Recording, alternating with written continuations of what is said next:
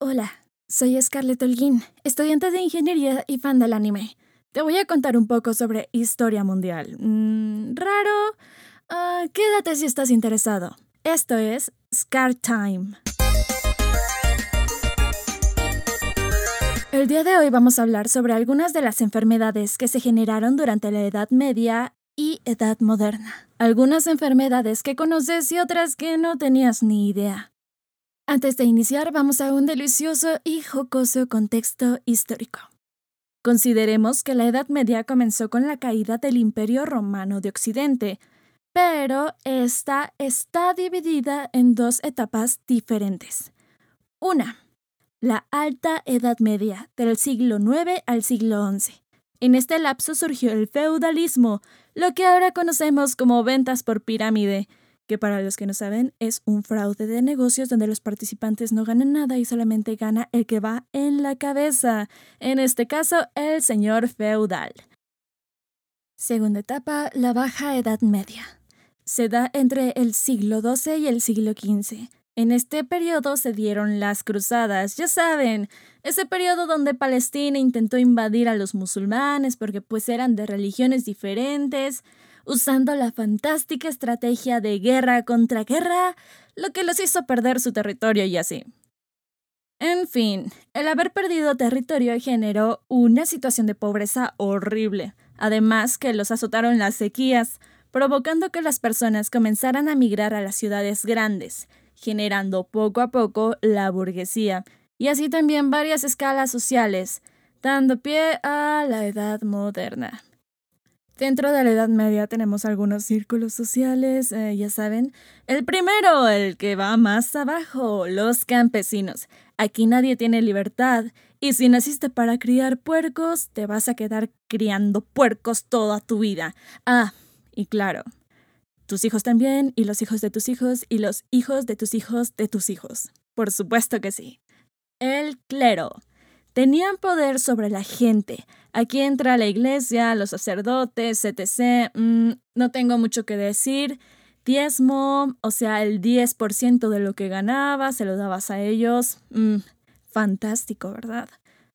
Y tercero, el rey y los señores feudales. Aquí estaba lo más picudo de la sociedad. El rey tiene el puesto más alto y mandaba a los señores feudales porque pues es mucha gente y cómo la va a manejar el solito, pobrecito. Así que mandaba a los señores feudales que se encargaban de recolectar los tributos de los siervos y mandárselos al rey.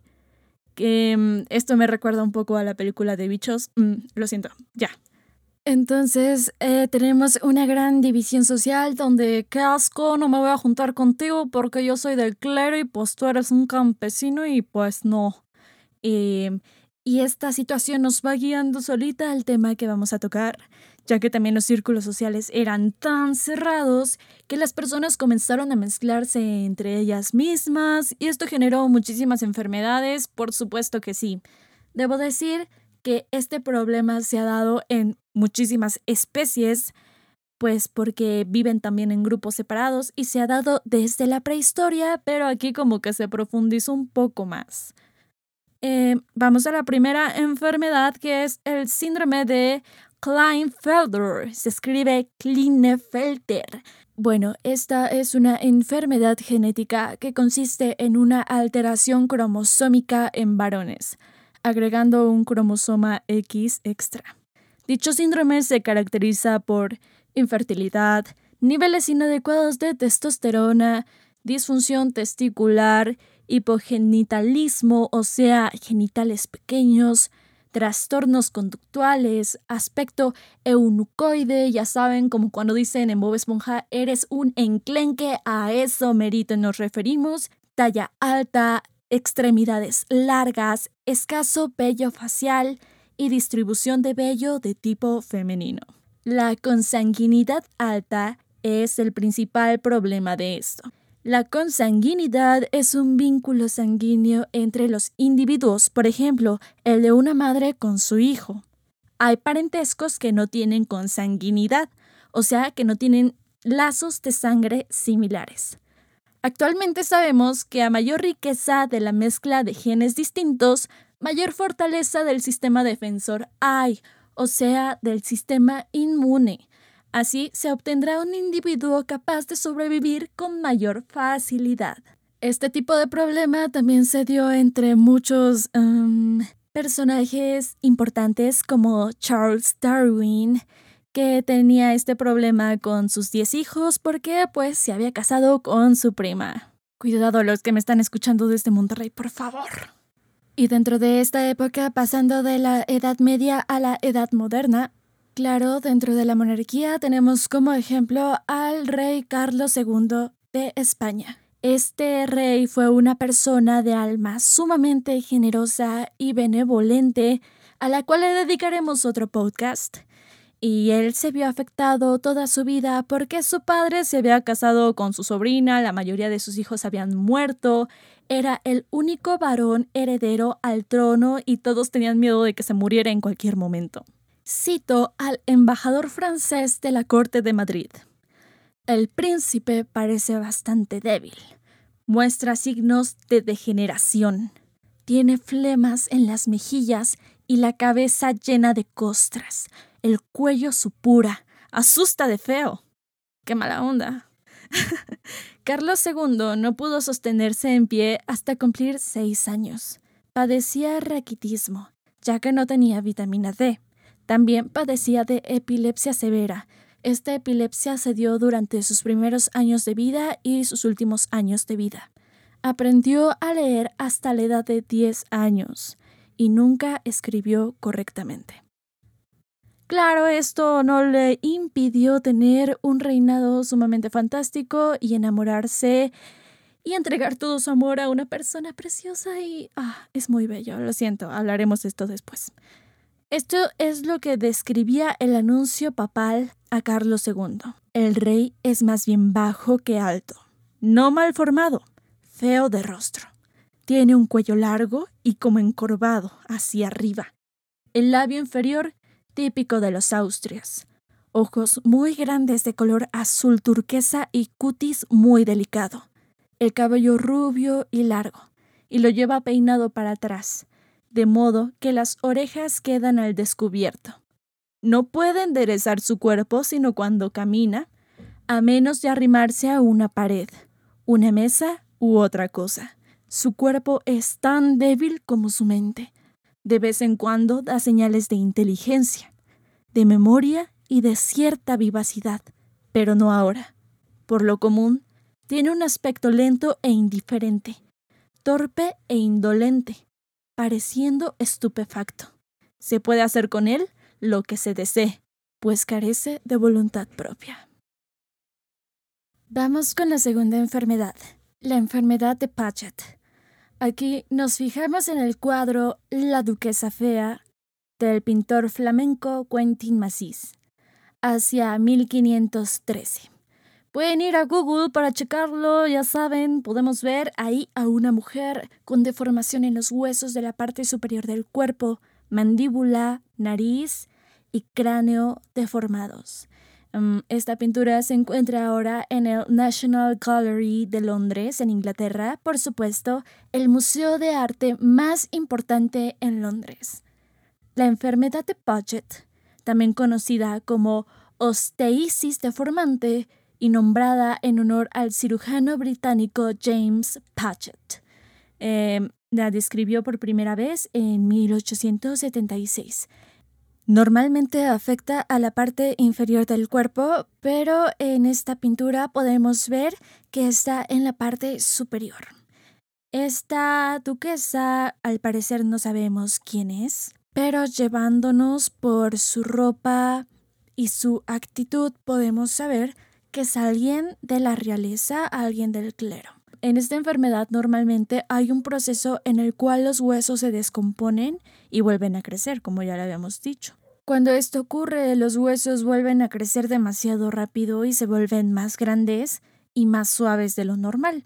Eh, pueden sufrir deformaciones y quebrarse fácilmente, o sea, tener muchas fracturas. En general, pues esta es solamente una enfermedad que afecta a los huesos.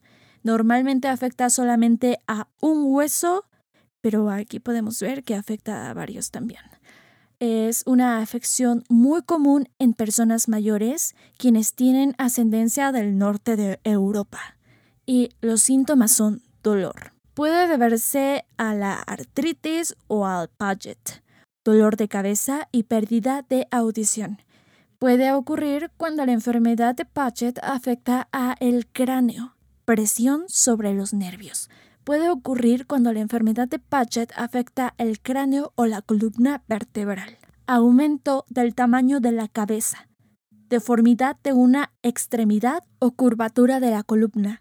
Esto puede ocurrir en casos muy, muy avanzados. Dolor en la cadera. Ocurre si afecta la pelvis o el fémur daño en el cartílago de las articulaciones, lo que provoca, claro, artritis. Así que con esta descripción podemos darnos una idea de que esta mujer sufrió bastante.